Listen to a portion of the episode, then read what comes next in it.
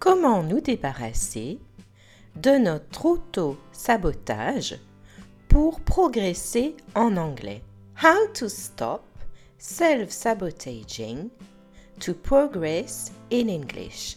Bienvenue à tous. Voici mon podcast avec plein de conseils pour apprendre l'anglais.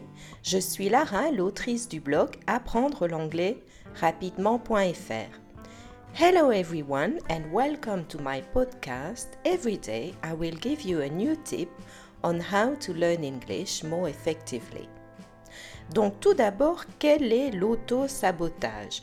L'auto-sabotage, c'est quand on bloque notre succès, quand on s'empêche de réussir soi-même. It is when people do or don't do things that blocks their success or prevent them from accomplishing their goals. Donc cela vous empêche d'accomplir votre but.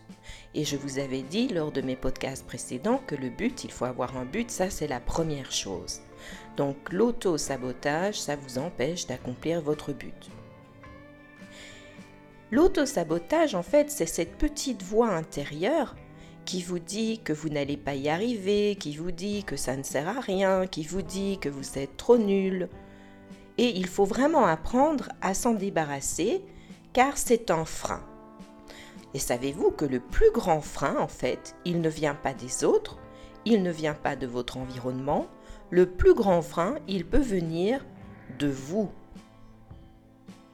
So the biggest hindrance to your progress in English can come from yourself.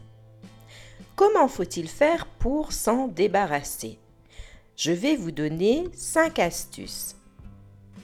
5 tips to get rid of self-sabotaging. 1. L'écoute. Cela ne sert à rien euh, d'essayer d'ignorer cette voix interne. En fait, il faut au contraire l'écouter la prendre en considération, se rendre compte qu'on est en train d'avoir une voix interne négative qui veut nous empêcher d'accomplir notre but. So first of all, you need to be aware. Il faut être au courant, il faut être à l'écoute, il faut se rendre compte. La deuxième chose, qui peut paraître un peu enfantin, c'est de répéter ce que vient de dire cette voix interne avec la voix du schtroumpf pour que cela paraisse tout à fait ridicule. Repeat what your inner voice said with a Murphy voice. La la la la la, because it will sound ridiculous. La troisième chose, c'est posez-vous les bonnes questions. Quel risque prenez-vous si vous entreprenez cette action. Je vous avais dit dans mes podcasts précédents qu'il fallait, après vous êtes attribué un, un but, avoir un plan d'action avec une multitude d'actions pour apprendre l'anglais. Là, quel est votre risque? Qu'est-ce que cela va vous coûter?